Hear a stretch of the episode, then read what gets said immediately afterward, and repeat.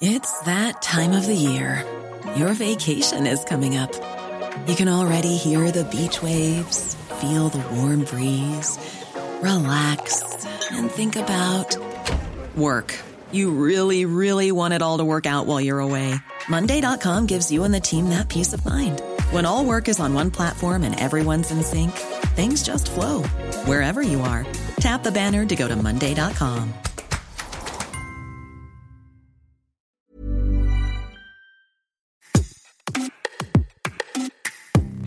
septembre, 20 minutes est parti en Ukraine. Pour mieux comprendre ce conflit commencé par la Russie le 24 février 2022, mais aussi pour réaliser ce que vivent les Ukrainiens sur place. Armelle Le Goff, directrice de la rédaction, rédactrice en chef à 20 minutes, a été l'envoyée spéciale du média. Partie de Paris, passée par la Pologne pour arriver en train en Ukraine, elle a rejoint Kiev, la capitale, où elle a interviewé le président ukrainien Volodymyr Zelensky. Elle a ensuite réalisé des reportages à Irpin et Boucha, deux villes brutalisées par les forces du Kremlin. Bonjour, vous écoutez Minute Papillon, je suis Anne-Laetitia Béraud et dans cet épisode, Armel Le Goff évoque les coulisses de ce reportage en Ukraine, ses enjeux, ses difficultés. Armel, tout d'abord, comment te présenter? Qui es-tu au sein de la rédaction de 20 minutes? Je suis euh, directrice de la rédaction de 20 minutes et rédactrice en chef euh, au sein de la rédaction de 20 minutes. Ce qui veut dire euh, qu'en tant que directrice de la rédaction, je travaille sur la stratégie éditoriale, sur l'organisation de la rédaction et sur les échanges au sein de l'entreprise entre la rédaction et les différentes directions euh, de l'entreprise euh, qui est 20 minutes. Mais je travaille aussi en tant que rédactrice en chef à l'animation éditoriale de la rédaction au quotidien. Et tu es partie très récemment en Ukraine. Je suis partie en Ukraine avec l'objectif d'une rencontre avec euh, Volodymyr Zelensky, qui est euh, le président ukrainien, le 23 septembre. Donc, je suis partie le 21 septembre, puisqu'en fait, pour rejoindre l'Ukraine aujourd'hui, étant donné que l'espace aérien est fermé, il faut euh, partir de la frontière euh, polonaise et en train, c'est un trajet qui dure 15 heures. On est parti euh, le mercredi matin de Paris, on a pris l'avion pour la Pologne, puis on a rejoint la frontière polonaise, puis on a pris un train à la frontière polonaise jusqu'à Kiev, où on est arrivé le 22 septembre au matin. Pourquoi 20 minutes est allé en Ukraine? Parce qu'on avait l'opportunité euh, de cette rencontre avec euh, euh, Volodymyr Zelensky et que cette opportunité d'un échange avec le président d'un pays qui a été au centre de l'actualité de ces derniers mois paraissait une opportunité suffisamment importante pour que un membre de la rédaction fasse le déplacement. Ensuite, 20 minutes participe à une émission tous les jeudis matins, une émission politique qui s'appelle Face au territoire, euh, qui est diffusée sur TV5 Monde. Euh, on participe à cette émission avec euh, Ouest France et Nice Matin. L'année passée, on avait rencontré l'ambassadeur d'Ukraine en France. C'est sans aucun doute cette rencontre avec l'ambassadeur ukrainien qui a permis d'envisager une rencontre avec le président ukrainien, mais là en Ukraine, puisque le président ukrainien n'est pas en capacité de se déplacer aujourd'hui. Tu as rencontré avec d'autres journalistes le président ukrainien Volodymyr Zelensky. Comment ça se passe euh, d'interviewer euh, un président et surtout un président euh, en guerre? Ce qui est le plus notable, c'est euh, les conditions de sécurité euh, qui euh, entourent cette interview. D'abord, il y a une vérification en amont de nos identités. Il a fallu qu'on donne nos passeports pour valider la possibilité de participer à l'interview. Et puis ensuite, le jour de l'interview, qui se tenait dans le palais présidentiel, donc il a fallu passer plusieurs contrôles de sécurité où nos passeports ont été vérifiés, donc à l'extérieur du palais présidentiel. Et puis ensuite, quand on rentre à l'intérieur du palais présidentiel, nouveau contrôle de sécurité, une fouille au corps, comme dans un aéroport, vérification des sacs, on passe sous un portique de sécurité, On est obligé de laisser tous nos appareils électroniques au vestiaire. Donc on ne peut pas circuler au sein du palais présidentiel avec un smartphone. Donc le palais présidentiel, euh, c'est très particulier puisque toutes les ouvertures sont obstruées, qu'il y a des sacs de sable euh, partout, devant les portes, devant les fenêtres. Les couloirs sont euh, dans le noir complet. On mesure l'intensité du conflit dans le cadre de cet espace-là aussi à l'extérieur aussi, hein, dans Kiev. Mais là, c'est vraiment très prégnant. C'est très prégnant aussi euh, quand on croise les collaborateurs, les gens qui circulent dans la présidence, qui sont euh, extrêmement euh, tendus, vigilants, à une observation maximum des conditions de sécurité. Tu as déjà travaillé dans des pays en guerre, dans des pays où la sécurité était parfois faible. Tu as une longue expérience de journalisme en France et à l'étranger. Est-ce qu'il y avait quelque chose qui était différent entre l'Ukraine de 2022 et, euh, par exemple, le Liban au début des années 2000 c'est différent parce que tu as des alertes à la bombe euh, en Ukraine. Tu sens que le conflit, euh, tu un adversaire qui est identifié, qui peut intervenir à tout moment dans le pays euh, avec des bombardements. Mais c'est vrai qu'après, par exemple, le Liban, quand j'y étais, il y avait beaucoup d'attentats. Donc, il y avait, euh, dès qu'on rencontrait euh, un membre du personnel politique, il y avait aussi des vérifications de l'identité, des sacs. il y a les chicanes de béton pour empêcher des attentats à la voiture piégée, etc. Donc, il y a quand même des similarités. Dans cette guerre, comme dans de nombreux conflits, l'information est aussi une arme. Quelles sont les limites ou quelle prise de distance par rapport à cette parole présidentielle et par rapport à la parole des Ukrainiens?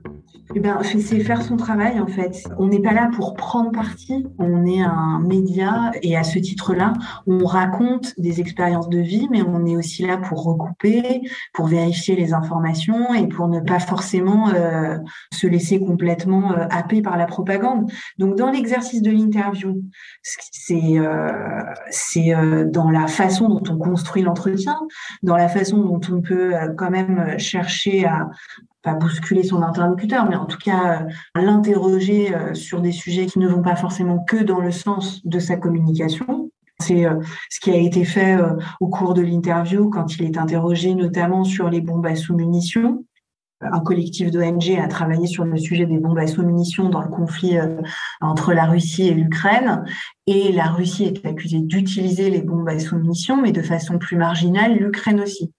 Ce sur quoi on a interrogé euh, Volodymyr Zelensky qui dit non, euh, je n'en ai pas des bombes à sous-munitions, donc je n'en utilise pas. En revanche, et c'est là que c'est intéressant, il le dit, si j'en avais, je les utiliserais parce que je veux avoir les mêmes armes que mon ennemi pour combattre. Donc, ne pas tomber dans la propagande, c'est faire ce travail de journaliste. On n'est pas là pour être en, adhésion euh, complète euh, avec euh, Volodymyr Zelensky. On est là pour l'interroger sur sa façon de vivre le conflit, sur la façon dont les Ukrainiens vivent le conflit, sur ses relations avec la communauté internationale autour de ce conflit. C'est tous ces sujets-là qui sont intéressants à traiter. Le 16 juin 2022, Emmanuel Macron, président français, est en visite éclair à Irpine. Irpine, c'est une localité dans la grande banlieue de Kiev, dévastée dans les premières semaines de l'invasion russe de l'Ukraine. On a tous vu ces images d'une ville dévastée, à la fois une ville héroïque, puisque c'est ici que, les, entre autres, que les Ukrainiennes et les Ukrainiens ont, arrêté l'armée russe qui descendait sur, sur Kiev. donc il faut se représenter l'héroïsme de, de l'armée, mais aussi de, la population ukrainienne. Tu es allé aussi à Irpin et Boucha, qui sont deux villes dans la grande, grande banlieue de Kiev. Euh, deux villes brutalisées par les combats russes. À Boucha, notamment, un massacre a été commis. Qu'est-ce que tu as fait là-bas, à Irpin et à Boucha, et dans quel but? L'idée, c'était de retourner dans ces villes pour voir euh, aujourd'hui, euh, avant l'hiver, euh, quels étaient les enjeux en termes de reconstruction et quelque part de reconquête de ces territoires par la population. Donc, j'ai rencontré des personnels de la mairie sur le sujet de la reconstruction et puis j'ai rencontré beaucoup de beaucoup d'habitants de ces villes qui restent très marqués par ces dernières semaines et ces derniers mois, même si Ce qui est très frappant en Ukraine, c'est cette volonté de euh, revenir chez soi, de se réinstaller, de remettre en état euh, son logement, euh, de reconstruire à la fois les lieux de vie, là où on habite, mais de reconstruire aussi une vie collective. C'est très frappant. Je reviens sur les conditions de ce reportage à Irpin et à Boutcha. Comment ça s'est passé? J'y suis allée euh, avec une interprète parce que autant à Kiev c'est possible d'échanger euh, avec euh, pas mal de gens en anglais. À Irpin et Boutcha, ça aurait été un peu plus compliqué. Quelles sont les conditions matérielles dans lesquelles tu vivais? À Kiev et à Irpin et Boutcha, j'avais pas de gilet pare-balles ni de casque parce que c'était pas nécessaire à ce moment-là. Il y a pas, il y a plus de bombardements euh, qui nécessitent euh, d'être particulièrement équipés.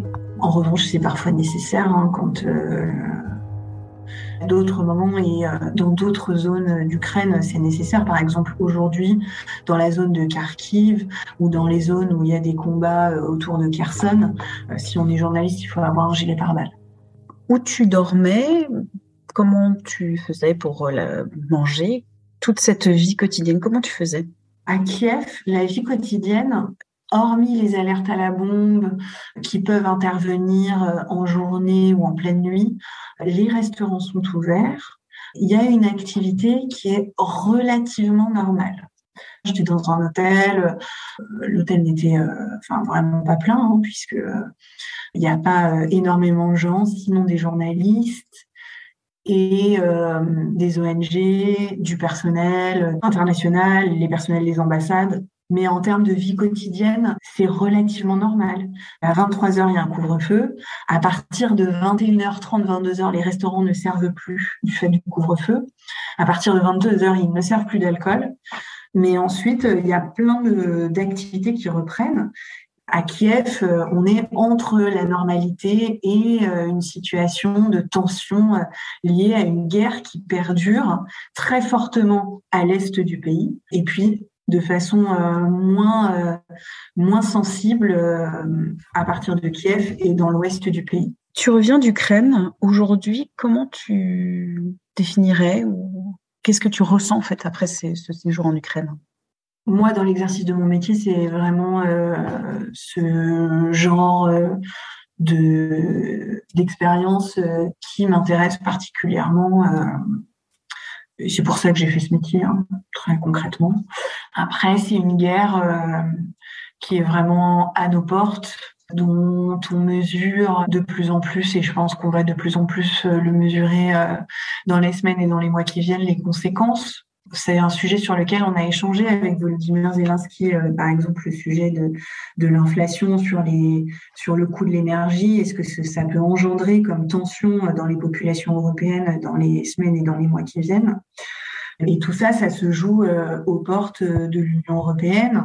C'est extrêmement euh, important à l'échelle du continent. Merci d'avoir écouté cet épisode de Minute Papillon, un podcast d'Anne-Laetitia Béraud pour 20 minutes. S'il vous a plu, n'hésitez pas à le partager sur les réseaux sociaux, à en parler autour de vous, à vous abonner, à l'évaluer sur votre plateforme ou appli d'écoute préférée.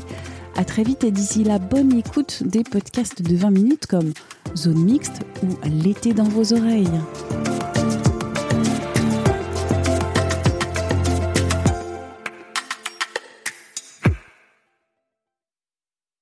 On ne va pas se quitter comme ça. Vous avez aimé cet épisode? Sportif, généraliste, sexo ou scientifique, varié mais toujours bien informé. Découvrez les autres podcasts de la rédaction 20 minutes sur votre application d'écoute préférée ou directement sur podcast au pluriel.20minutes.fr. Et merci de nous avoir écoutés.